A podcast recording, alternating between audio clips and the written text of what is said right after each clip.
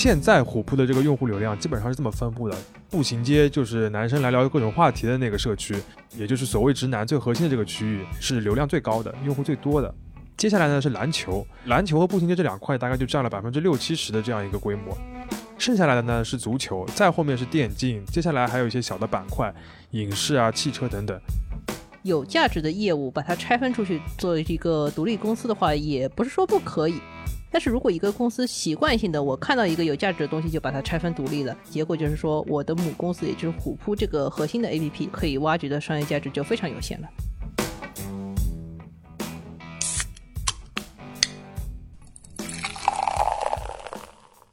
这里是商业就是这样。大家好，我是香文杰，我是徐明星。今天我们来聊一聊虎扑这家公司啊。为什么要聊这家公司呢？有两个原因，一个呢比较感性，就是前一阵看奥运会嘛。大家不知道有没有发现啊？就是好像各个社交平台里边，虎扑这个平台的评论相对是怎么说更客观、理智，或者说一股清流吧？啊，至少不会让人生气，对吧？啊，比如微博上，嗯，有一些朋友，比如说在那个日本的组合拿下乒乓球混双冠军之后呢，有些人会去丑化或者攻击那个女运动员伊藤美诚，对吧？但是我们在虎扑上面就看到更多的评论是说，比如说竞技体育有输有赢啊，不能因为赢了。中国人就去人身攻击啊，等等的，很多人就一下子改观了对这个社区的印象啊。但另一个由头呢，就不是那么的好，就是虎扑作为一个公司，它在前两个月是刚刚经历了终止上市的进程，还有一个大规模裁员的一个打击，其实是让人对这个平台的经营状况有些担忧的啊。嗯，我不知道岳老师，你平时上不上虎扑？哎，我是这个奥运期间才第一次上虎扑，我虽然看不懂这些东西，但是我大受震撼。啊，对你是一个新杰啊，对吧？但我是个老杰啊，因为我自己是一个体育迷啊，平时比较多看 NBA，所以是经常会看虎扑的页面。嗯，所以多少也是从个人的喜好出发吧，就想要知道这家公司现在到底怎么样了。呃，其实从这个产品的类型上面来说，虎扑是一个很典型的一个我们所谓的垂直类社区，也就是这个社区上面的一些用户，他们有比较鲜明的共同的属性，然后他们会基于这些兴趣在平台上发布内容。对虎扑来说，最主要的一个属性就是爱好体育，还有男生，对吧？不过垂直类的社区呢，一直有一个普遍的困境，就是如何做大规模，如何赚钱。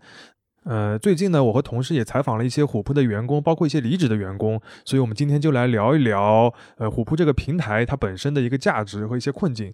当然了，我们这个采访的内容也会在就是下一期的第一财经杂志上面会有篇更完整的文章，里边会有更多的细节，也欢迎大家去看。考虑到我对于虎扑确实是不太了解，我也没有看过这个稿子，所以我想先睹为快。所以我可能今天想提一点问题啊，然后让这位老 J 啊来给我讲一讲虎扑到底有什么价值，以及它现在到底有什么困境，对吧？嗯，所以今天还是一个一问一答的一个形式。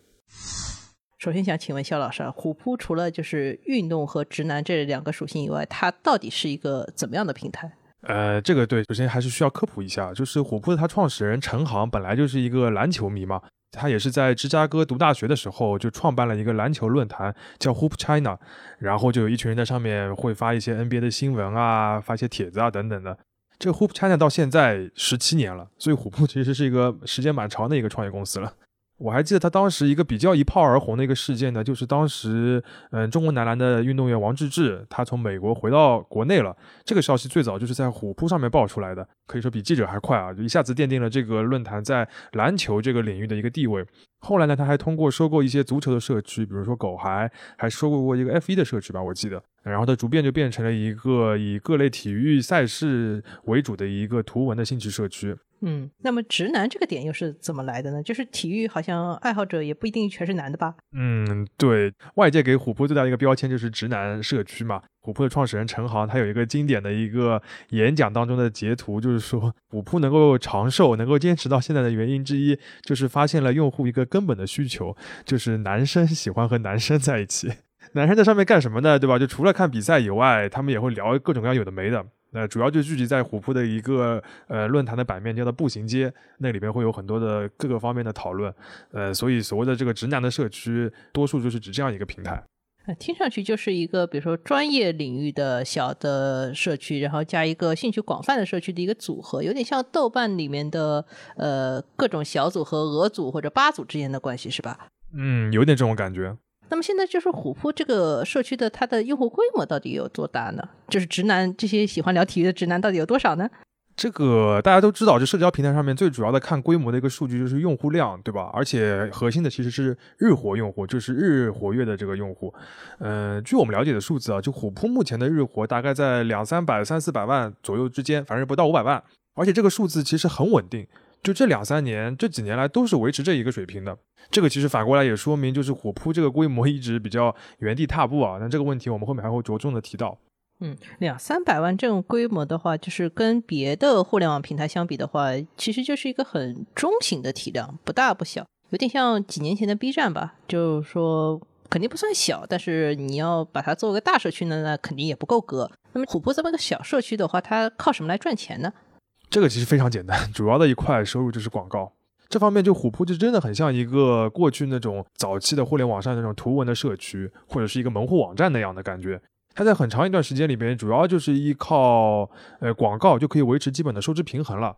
那么除了广告以外呢，虎扑还有一些别的收入，比如说它有一些赛事的营销，对吧？还有一些线下的活动，还有一些直播的收入。更重要的是开发了一些电商的业务，这一块其实一度被视为很有希望的一个虎扑商业化的一个一个方向。不过现在来看，其实这些都没有对虎扑本身这个 app 产生很大的一个帮助。这个我们后面也会提到。所以目前而言呢，广告就是虎扑一个主要的一个收入来源。那这个收入来源其实你可以想象，还是有蛮明确的一个天花板的。像这次虎扑的这个裁员还有终止上市，就和它这个广告的收入是有很大的关系的。因为它最主要的广告主，你可想而知嘛，就是一些运动品牌啊。除此以外，当然也有一些，比如说汽车啊、那个消费电子等等的一些品牌，但最主要的是运动。那么之前不是出了棉花的相关的事件嘛？那一些主要的一些广告主，他就大幅的减少了这个广告的投放。当然，也可能是虎扑主动的终止了啊。那少掉这一块之后呢，虎扑一下子就从一个比较收支平衡的状态，变成了一个亏损的状态了。这可以说是使得它终止上市，进而开始裁员的一个重要的一个诱发的因素。嗯，但是如果小公司它整个规模不大的话，你收入少一点，是不是也不一定要裁员？但是虎扑这次裁员的话，好像规模还是比较大的。要么肖老师再简单讲讲这次到底裁多少人呀？对，这次裁员最早媒体上爆出来有很多说法，但据我们了解，在这个裁员之前，其实虎扑大概有一千多来人，现在大概是五六百。当然，这个数字有可能还不断的变化，有可能还会更精简一点。呃，所以相当于是一个百分之四十到百分之五十左右的一个裁员的比例。对于一个这样规模的互联网公司来说，其实是比较大的一个裁员了，可以这么说啊。那么这个裁员它基本的逻辑是怎么样的？就是说它是之前已经涨过一波了，现在又收回来了，是一个回归到原本状态的一个概念。怎么说呢？就是你可以想象，对于一个日活不足五百万的一个社区平台来说，一千人的员工其实是有点冗余的，对吧？如果你正常的一个公司要运营这个日活的规模的那个平台的话，根本就不需要这么多人。那虎扑为什么有这么多人呢？其实就是因为过去两年，就从二零一九年开始，它有一个很明确的一个冲击上市的一个计划。它拿了两笔很大的钱，然后为了上市，你就要把你这个财务数据，包括你公司的运营数据要做得好看。那归根结底就是你要展现你的这个赚钱能力嘛。所以虎扑其实是花了很多精力在两件事情上面，一个就是要扩大用户的规模，扩大流量。第二个的话，就是要挖掘一些新的收入来源。那么这两个方向的话，落实到最后经营上面，都是要增加部门、增加业务线，所以人数就这么变多了。那最后呢，你这个尝试其实虎扑是失败了，那它最后就导致了一个裁员，是这样一个逻辑。我印象里面，虎扑好像也不是第一次上市失败了，我好像记得之前还有过一次，对吧？对的，那个就是在二零一六年的时候，而且那次其实还是虎扑离上市比较近的一次，因为他那次已经递交了招股书啊。这次连招股书也没有，就直接终止辅导就结束了呢。没错，而且当时虎扑还传出他，比如说有可能要借壳上市啊这样的一些说法。但一六年那次也是失败了。当时证监会给出的这个解释呢，就是说虎扑的应收账款余额比较高，还有呢周转率下降，业绩波动比较大，经营活动现金流净额还有它净利润之间这个差距比较大，就是提出这样一些问题，所以它没有过审。那其实也不难理解啊，因为虎扑它是选择在 A 股上市的，而不像很多一些互联网公司，它选择在海外上市。那 A 股对于上市公司的盈利能力啊，还有经营的表现，其实是要求非常严格的，对吧？像虎扑这样的一个平台，规模又比较小，营收又比较单一，确实容易出现一些不确定的因素，对于在 A 股上市来说不是很合适的。当时一六年那个招股书上面显示啊，就虎扑一年的营收也就两亿元左右，然后百分之六十的营收就是来自广告，最后的利润。三千万，主要也是由广告来提供的，确实是一个比较小的规模，没法在 A 股上市也不难理解。那其实到现在来说，单纯的一个互联网的内容平台，想要在 A 股上市的例子也还是比较少的，对吧？不过就是说，具体选在哪里上市的话，跟它从哪里融钱这个事情也有关系。比如说，它融的是美元或者人民币的话，都会有影响。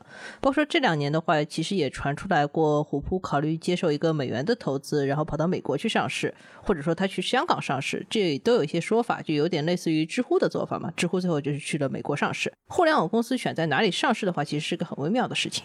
呃，对的，像虎扑的话，它早期的一些融资的话，比较多的还是一些人民币的一些融资嘛，这个有可能跟它上次上市的选择有一定的关系。说回到这一波啊。就是在二零一九年的时候，虎扑呢又开始一次计划上市的一个历程。呃，他在比较短的时间里面拿了两笔融资啊，包括中金的一笔六亿多元的融资，还有字节跳动给了他十二亿多的一个 Pre IPO 的一个融资。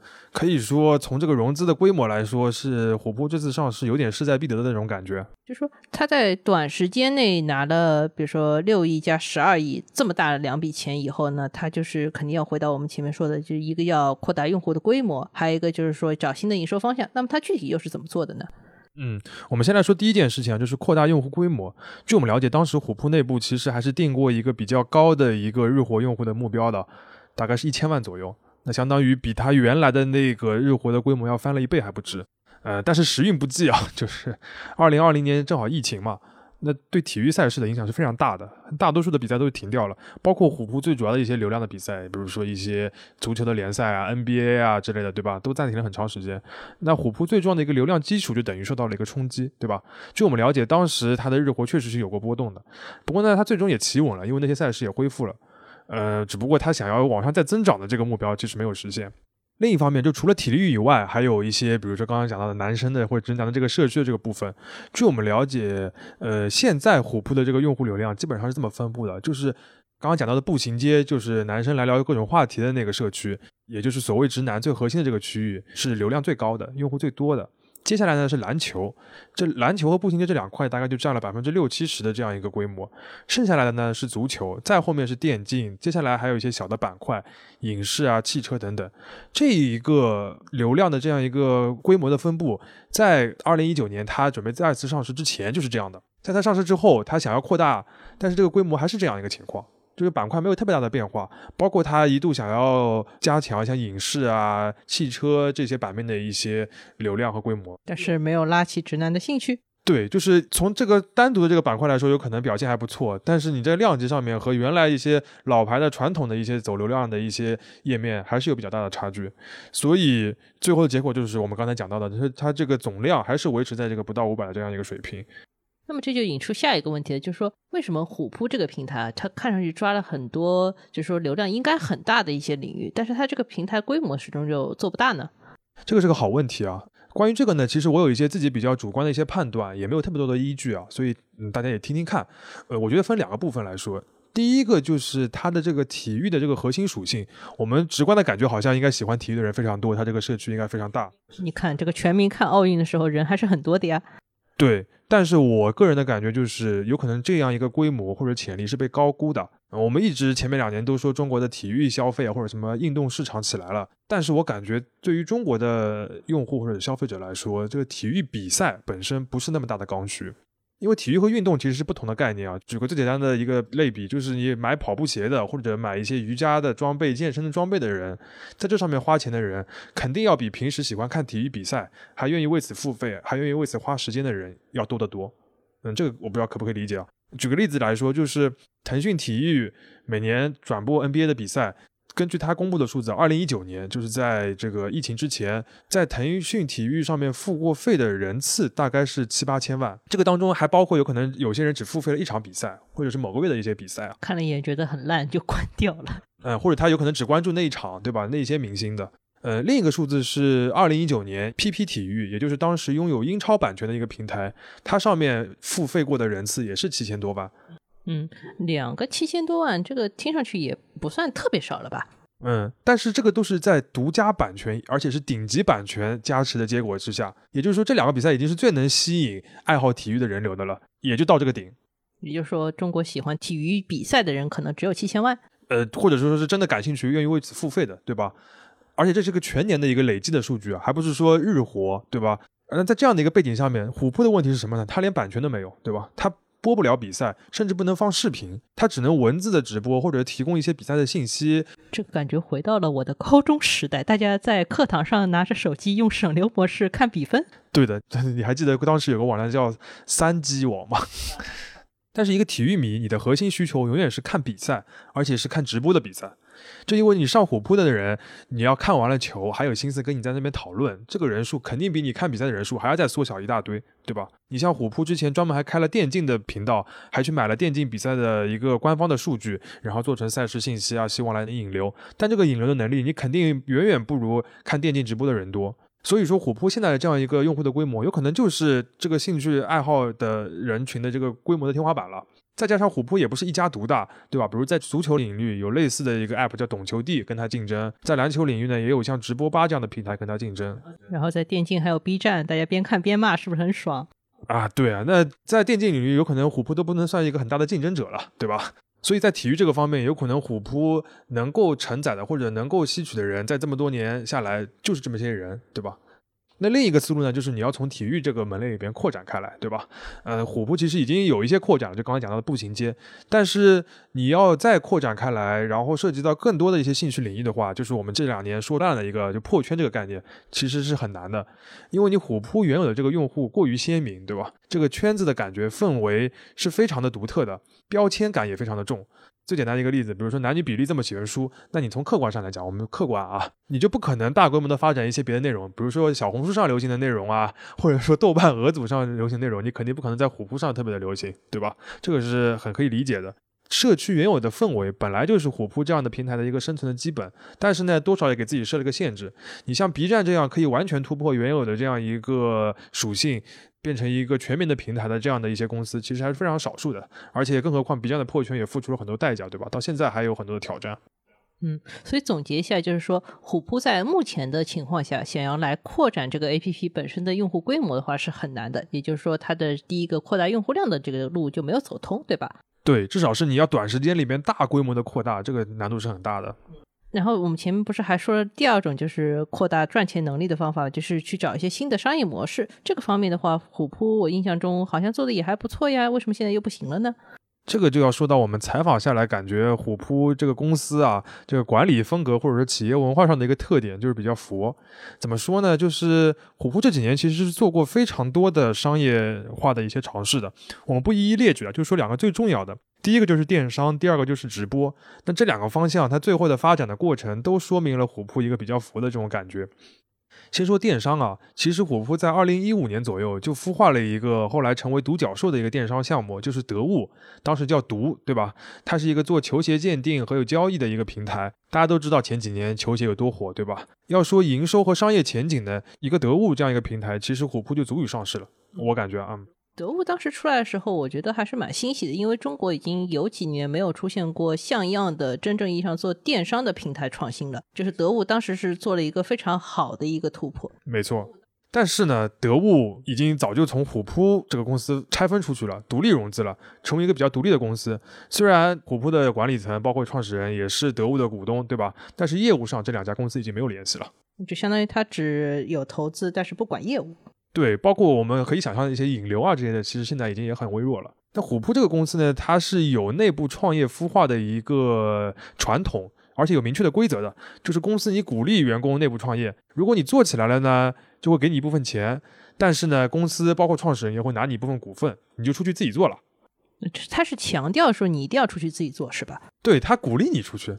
哦，就最好跟我没有什么直接的业务关系。对，或者就是本来有业务关系的，也希望你能够独立出去，不是寄生在虎扑身上面的。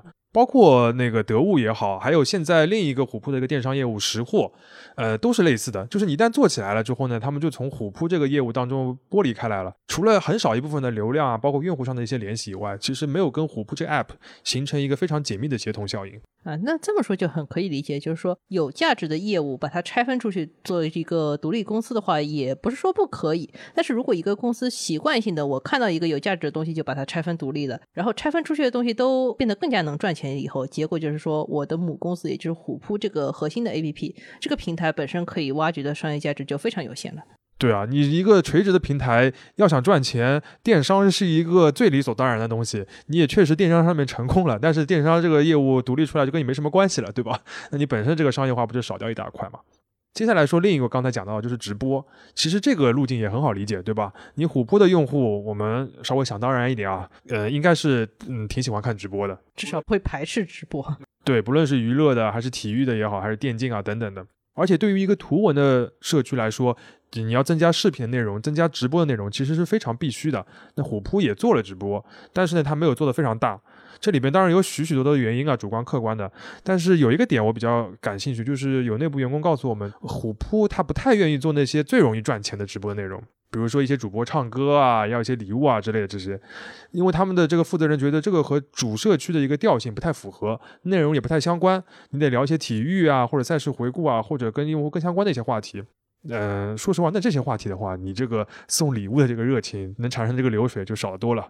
就是你能把一个赛事回顾聊成什么花样才能有人给你送礼物？我觉得这个特别难。对你就算去做赛事直播，你有可能也没那么多礼物可以送，对吧？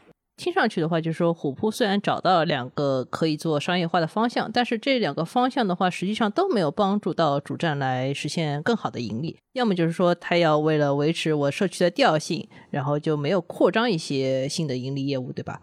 嗯，岳老师总结的蛮清楚了。那么就是说，听下来的话，虎扑这个公司就是还有什么机会吗？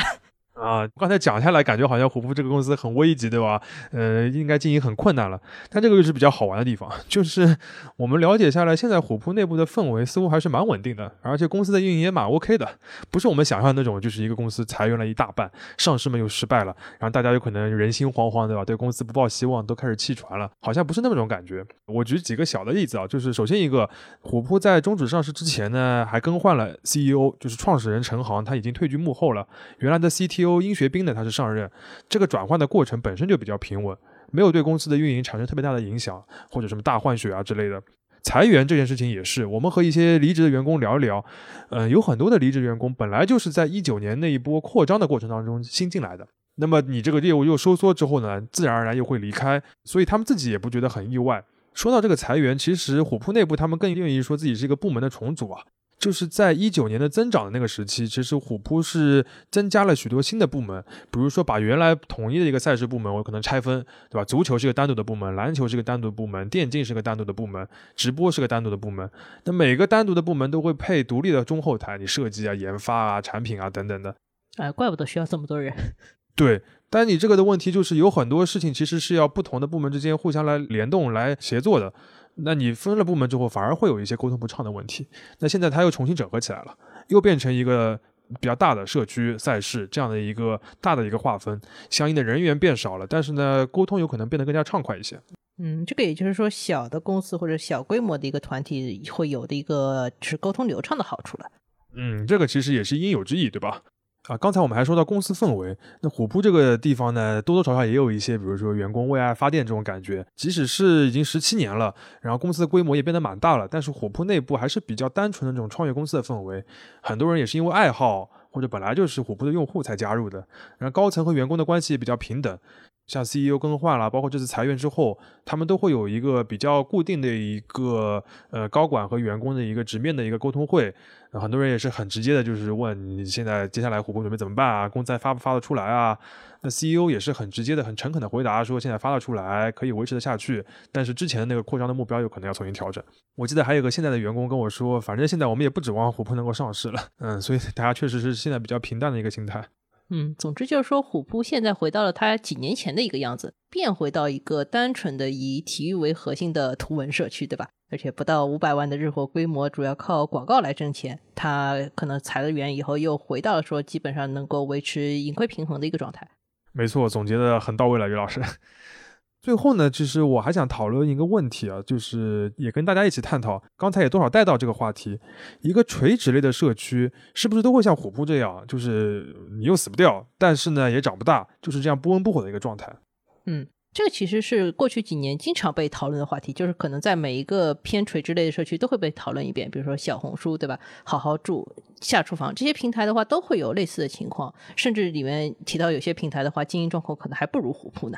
嗯，这些平台都是比较类似的，就是因为某一种属性或者某一个兴趣积累了不少用户，这些用户啊经常在上面发一些比较有价值的内容。你说他们有价值吗？肯定有价值，但是怎么能够转变成这个平台本身比较稳定的商业模式呢？其实很多这些公司都没有找到很好的答案。另外一个比较值得注意的一个问题，或者说这个困境，就是像这样规模的一些平台，他们和大厂之间的关系是怎么样的，对吧？比如说小红书，大家就经常觉得说，哎，小红书什么时候变成阿里的一部分？但现在好像就又没有成功，对吧？对，小红书跟阿里这个若即若离、这个反复拉锯的这个过程，也是其实挺说明问题的。像这次虎扑终止上市之后，也有很多人猜测，是不是它有可能就会被今日头条这样的一个大的公司给收购？那其实我们了解，在此之前，虎扑也很多次传出过和一些大的平台的一些传闻，比如说和腾讯体育、新浪体育，或者是别的一些有体育版权的平台合作，甚至合并。这个我们从逻辑上面来，其实很好理解，对吧？嗯，这是一个上下游整合的过程了。对你大的平台多少是可以给你这样的一个垂直的社区带来一些流量的，那垂直社区也可以给大的平台一些补充的一些价值。但是这些合作其实，在虎扑这边最终是没有实现的。我们也听说，其中多少有一些理由，就是虎扑想要保持他自己一贯的那个比较独特的社区的氛围。所以说，就说死不掉也长不大的问题，可能就是还是因为，比如说创始人或者说他的用户很想保留住这种独特的氛围，这个独特氛围可能就是属于某一小撮人的一个东西。对，有可能就是我们刚才讲到的一个天花板是一个必然存在的一个情况，对吧？那其实一个垂直的社区，它最有魅力的地方就是在于它的氛围，以及这些气味相投的用户之间的那个互动，对吧？因为这个代表了很多人比较真诚的这个怎么说喜爱或者投入，对吧？但是同样的，这个垂直社区的一个局限，也很多时候是因为这种独特的氛围。如何保留这种氛围，或者说要不要突破这个局限，其实是没有一个标准答案的。商业就是这样。